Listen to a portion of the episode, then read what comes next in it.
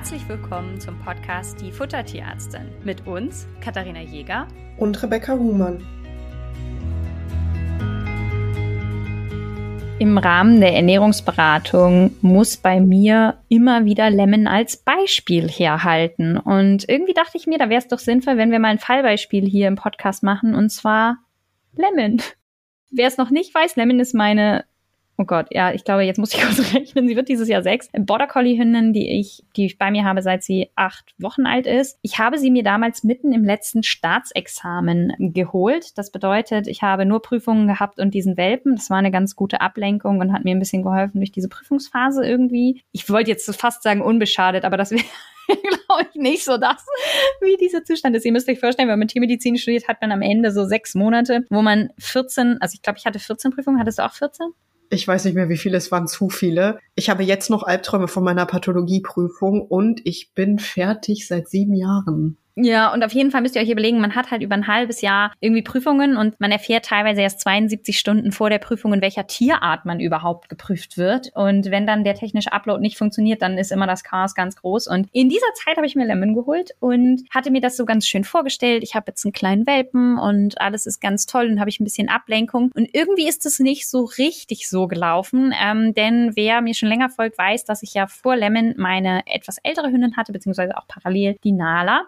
Und Nala konnte ich ja alles zu essen geben. Das war ja völlig egal. Da konnte ich ja alles reinschmeißen und ähm, da ist nie irgendwas passiert. Nala hat auch öfter Sachen gefressen, die nicht in so einen Hund reingehören und irgendwie sind sie alle immer wieder rausgekommen, wofür ich sehr dankbar bin. Wir haben mal Coq gemacht und der Hund hat in der Küche das komplette Hühnerskelett geklaut und mir ein paar schlaflose Nächte bereitet, aber es ist einfach nichts passiert. Was nicht heißt, dass wir befürworten, Hühnerskelette zu verfüttern. Tut es nicht. Also gute, danke für den Hinweis. Das heißt, wir halten uns auch, also ich meine, auch wir sind Menschen, auch wir lassen mal die Küchentür offen stehen und auch da landet mal was im Hund, was da nicht reingehört. Und ähm, da habe ich Blut und Wasser geschwitzt, weil ich echt Angst hatte, dass da was splittert oder dass sie jetzt richtig harten Knochenkot kriegt oder irgendwas nicht ganz durchgeht. Und ich habe einfach richtig Glück gehabt. Oder Nala, je nachdem, wie man das sehen will. Und dann zog Lemon ein. Und irgendwie hatte dieser Hund sehr oft sehr viel Durchfall. Und zwar so, dass sie, ich glaube, das erste Mal musste ich sie in eine Klinik bringen. Da war sie zwölf Wochen alt, also sie war winzig. Und ähm, die hatte blutigen, schleimigen Durchfall mit erhöhter Temperatur und es ging einfach gar nichts mehr. Und ich war ziemlich überfordert. Ja, dann war sie in der Klinik. Ich war heilfroh, dass ich die Verantwortung so ein bisschen abgeben konnte. Da hatte ich sie dann, glaube ich, zwei oder drei Tage. Es hat ihr nicht geschadet. Sie läuft immer noch gerne in die Klinik und ist immer noch gerne da und freut sich immer noch über Leute in weißen ähm, Klamotten. Aber es war halt irgendwie super schwierig. Und da habe ich dann viel gemerkt, dass bei ihr Fütterung schon eine Rolle spielt, dass es ein paar Sachen gibt, die sie einfach gar nicht verträgt und ein paar Sachen gibt, die man einfach nicht machen kann. Das bedeutet aber im Umkehrschluss, wenn jemand zu mir kommt und ich finde, dass es mich in meiner Arbeit auch so ein bisschen verändert hat, weil wenn die Leute mir sagen, sie sind total verzweifelt, weil ihr Hund nichts frisst, denn das war immer der Fall, wenn Lemon es nicht gut geht, frisst die einfach gar nichts und dann hast du da so einen zwölf Wochen alten Welpen und wer gerade die Durchfallfolge äh, gehört hat, weiß, man soll einen Welpen nicht hungern lassen. Diese Folge hat Lemon damals natürlich noch nicht gehört und hat einfach nichts gefressen und ich war sehr verzweifelt. Also, was hättest du mir dann geraten, wenn ich dann zu dir gekommen wäre mit meinem kleinen zwölf Wochen alten Welpen?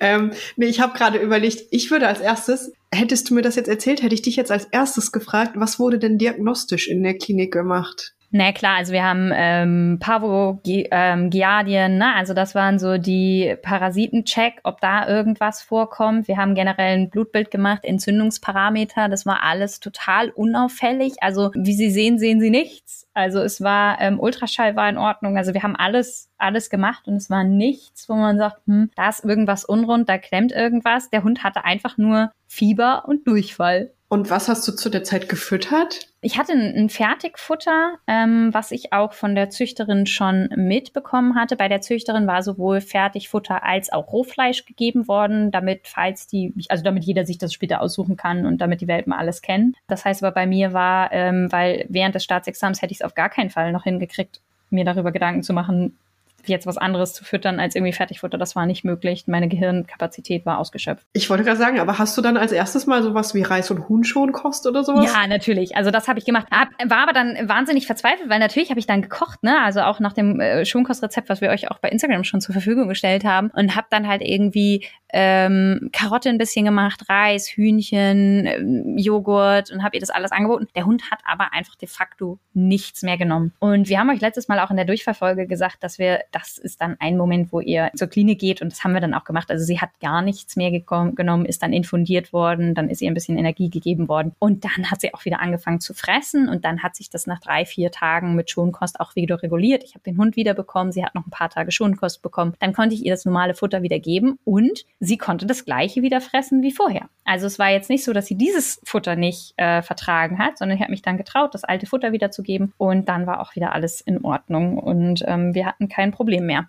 Diese Episoden tauchten, ich würde mal sagen, so im ersten Jahr hatten wir die alle paar Monate mal, also so alle acht Wochen ungefähr. Und jedes Mal ging es diesem kleinen Wurm echt schlecht. Und was ich festgestellt habe, ist, ihr müsst euch überlegen, Nala habe ich nur einmal am Tag gefüttert. Das habe ich natürlich dann irgendwie bei Lemon, habe ich auch nicht so oft gefüttert. Das hatte sich irgendwie so eingependelt. Damit kam Lemon aber überhaupt nicht klar. Also die hat dann halt eben oft erbrochen und wer die Übersäuerungsfolgen gehört hat, weiß, dass wenn ich einen Hund sehr lange nüchtern lasse, dann kann es sein, dass manchen Hunden damit eben Probleme haben und dass die deswegen erbrechen. Und das Spannende ist, dass das halt episodisch auftritt. Und deswegen ist es halt so schwer, für mich fand ich damals den Zusammenhang zu erkennen, weil halt wirklich zwei, drei Monate hat alles gut funktioniert und dann ist es auf einmal komplett zusammengebrochen bei gleicher Fütterung. Ich habe ja sonst nichts geändert. Ich weiß natürlich mittlerweile, was der Auslöser ist. Hast du eine Idee, was, was es immer verändert hat? Was wäre dein Tipp? Stress. Ja, ganz klar. 100 Punkte für dich als Kandidatin hier auf meinem heißen Stuhl. Ja, genau. Also das bedeutet, wenn ich irgendwo anders hingefahren bin mit dem Hund, wenn jemand anders mich besucht hat, also wenn in unserem Alltag sich stark was verändert hat, dann war es so, dass Lemon mit Stress reagiert hat und das Interessante ist, dass in der Phase, wo die keinen Stress hat und alles gut ist, kommt die auch nach wie vor mit ein bzw. zwei Mahlzeiten am Tag wunderbar aus. Wenn ich jetzt aber mit meinem Hund den Koffer packe, stelle ich die direkt auf vier Mahlzeiten um und damit fahren wir mittlerweile ganz gut. Also das ist auch das, was ich zu den Leuten, die mit Übersäuerung immer kommen. Ich kann euch die perfekten Plan berechnen. Ich kann euch eine richtig tolle Ration machen aber es wird episodisch immer wieder mal auftauchen. Und das weiß ich bei Lemon auch. Das ist auch immer noch so, dass wir immer noch Episoden haben. Ich merke es in dem Moment, wo sie schlechter frisst, wo sie immer morgens nüchtern für die Füße kotzt, wo ich weiß, oh, du solltest wieder viermal die am Tag füttern und eben schon kost. Früher haben sich eben dann auch sehr heftige Durchfällepisoden angeschlossen. Die sind mittlerweile nicht so da. Ich kann aber einfach auch den Fasergehalt in der Ration relativ leicht erhöhen. Das bedeutet, dass ich immer noch solche Phasen habe, aber ich weiß mittlerweile einfach, was ich zu tun habe und damit wird aus einer ursprünglich achttägigen Phase einfach nur eine anderthalbtägige Phase. Ich muss nicht mehr sieben Tage hintereinander nachts raus, sondern nur noch einen. Immerhin. Vielleicht kannst du für die Hörer nochmal aufdröseln, so die Eigenschaften von dem Futter, was du standardmäßig fütterst und dann eben nochmal genau, wie du was änderst, wenn diese Stressphasen kommen. Genau, also standardmäßig habe ich ein Fertigfutter, also eben ein Trockenfutter. Das heißt, ähm, da habe ich darauf geachtet, dass der Proteingehalt nicht zu hoch ist, der Fettgehalt ist moderat. Das bedeutet, das ist schon relativ gut verdaulich. Das bekommt sie auch jeden Tag und da ist der Code auch sehr gut. Ich bin damit total zufrieden und sie frisst es in der Regel auch gut. Wenn jetzt aber diese Phasen kommen, merke ich, dass sie schlechter das Trockenfutter frisst. Und ihr müsst euch überlegen, wenn ich einen Hund habe, der übersäuert ist und da Magenprobleme hat und da fällt jetzt Trockenfutter rein, tut es auch weh. Das heißt, es ist relativ nachvollziehbar, dass viele Hunde, die zu dieser Übersäuerung neigen, Trockenfutter in der Zeit oder einfach auch generell nicht sonderlich gerne fressen. Das heißt, ich lege dann ein bisschen Wert darauf, dass wir weicheres Futter haben. Und da ist es so, dass ich dann einfach eine Huhnhüttenkäse-Reis-Mischung ihr mache und da auch gerne Karotten mit reinmache. Madame frisst Lust lustigerweise Karotten überhaupt nicht so gerne roh, aber wenn die gekocht sind, frisst sie die total gerne. Es kann, also es kann passieren, dass ich ihr die Schonkost hinstelle und sie nur die Karotten frisst. Und das stresst mich immer ein bisschen, weil ich weiß, von dem Quark, Joghurt, ähm, Reis, Hühnchenmischung, die ich da habe, haben die Karotten am wenigsten Energie. Und ich bin immer so, ja, das ist ja nett, dass du die mitfrisst, aber frisst doch bitte das, was dir Energie gibt. Und nein, sie sammelt alle Karotten raus und den Rest frisst sie dann langsam erst ein bisschen später. Und was mir einfach wichtig ist, ist, dass ich ihr dann vier kleinere Mahlzeiten gebe. Es kann durchaus passieren, dass sie an diesen Tagen ihren Energiebedarf nicht ganz deckt Ähm, das ist mir gar nicht so wichtig. Das ist völlig in Ordnung, wenn sie das zwei, drei Tage nicht tut. Mir ist einfach wichtig, dass sie ins regelmäßige Fressen kommt und eben drei, vier Mahlzeiten dann eben auch nimmt. Und äh, das können mitunter sehr kleine Mahlzeiten sein, aber das ist dann eben so. Aber auch das musste ich lernen. Am Anfang hat, ist mir das auch schwer gefallen, als Besitzerin zuzugucken, wie der Hund nichts frisst. Also ich kann euch da durchaus verstehen. Genau, das ist irgendwie als Besitzer ja auch immer so, dass man denkt, so jetzt frisst doch und dann bin ich innerlich immer so, jetzt mach nicht zu viel Aufheben darum. Das, natürlich merken die Hunde auch, dass ihr gestresst seid und dass ihr die ganze Zeit darauf starrt, ob sie anfangen zu fressen. Und dann ist es immer so dieses innerliche, so, okay, reißt sich zusammen, der Hund wird schon wieder fressen, aber wir können das genau nachvollziehen, wie es euch geht, wenn die Hunde nicht mitmachen. Kennst du das aber auch, dass du dann überlegst, was würde ich meinen Besitzerinnen sagen? Und dann, also, dass du so einen Dialog mit dir selber machst und so, okay, was würde ich jetzt in der Ernährungsberatung machen? Da weiß ich doch auch immer, was zu tun ist. Wieso weiß ich es bei meinem Hund nicht? Ja, das ist aber so eine typische Betriebsblindheit, glaube ich, dass man bei den eigenen Tieren irgendwie auf dem Schlauch steht. Ja. Aber wie gesagt, wir haben mittlerweile Werkzeuge. Für Lemon funktioniert die Ulmenrinde ganz gut, dass ich ihr die morgens gebe und Zellulose. Also Zellulose ähm, gibt auch eine extra Podcast-Folge zu. Mache ich gerne dazu, wenn sie weichen Kot hat, weil ihr das hilft, dass das halt schneller fest wird. Ich hatte letztens einmal eine Phase, da hatte sie wirklich wieder vermehrt Durchfall, aber hier auch in der Gegend. Ihr müsst euch überlegen, wir wohnen mitten in der Stadt. Ich habe hier eine relativ hohe Hundedichte, wo natürlich auch viele Parasiten irgendwie im Umlauf sind. Da, das hatte dann nichts mit der Fütterung an sich zu tun. Da hat sie sich irgendwas eingesammelt. Auch das kann natürlich passieren. Und da ist es dann so, dass wenn ich dann merke, okay, ich krieg's in drei Tagen selber nicht in den Griff, dann gehe ich auch zu einem praktizierenden Kollegen und sage, hier bitte, guck dir das an, das ist kaputt gegangen. Ähm, und dann ähm, kümmern die sich auch um die Kleine. Dann mache ich teilweise, also ich habe dann öfter auch zu Hause einfach Infusionen gemacht. Ne? Also ich meine, das ist natürlich der Vorteil, dass wir das können, dass wir eine Infusion legen können, beziehungsweise die auch betreuen können. Und das ist manchmal gar nicht notwendig, aber ich weiß halt, dass es ihr hilft und das habe ich auch schon ein paar Mal dann einfach gemacht. Ihr seht, also ich fasse mal zusammen und was ich halt den Leuten immer auch mit auf den Weg gebe, ist, dass ich sage, in den Phasen, wo es Lemon gut geht, fütter ich deutlich weniger und das funktioniert super gut. Und in den Phasen, wo es ihr eben ein bisschen stressiger ist, gebe ich ihr ein bisschen mehr.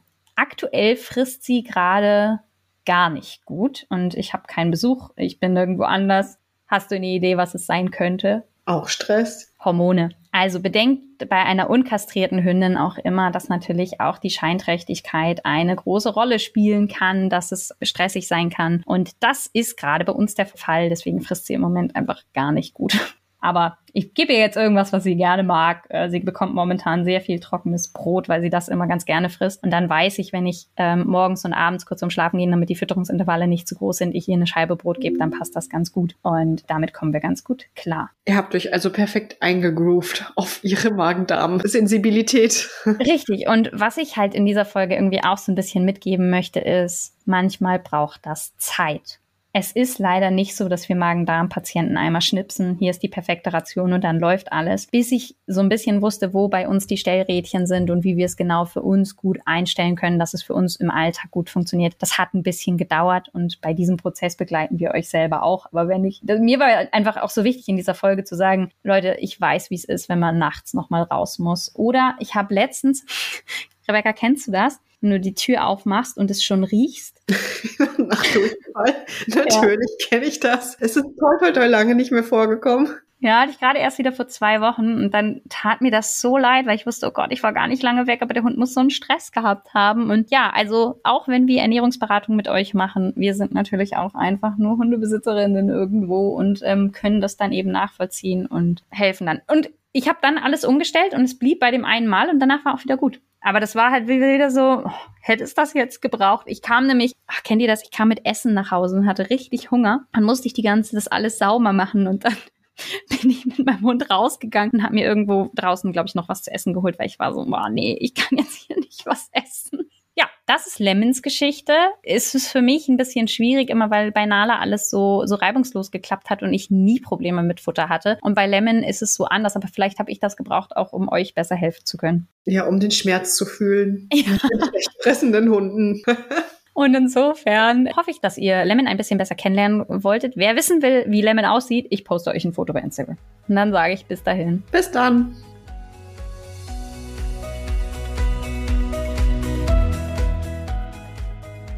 Ihr wünscht euch noch mehr Fakten zum Thema Ernährung für Hund und Katze? Schaut doch gerne bei Instagram bei uns vorbei, die Futtertierärztin.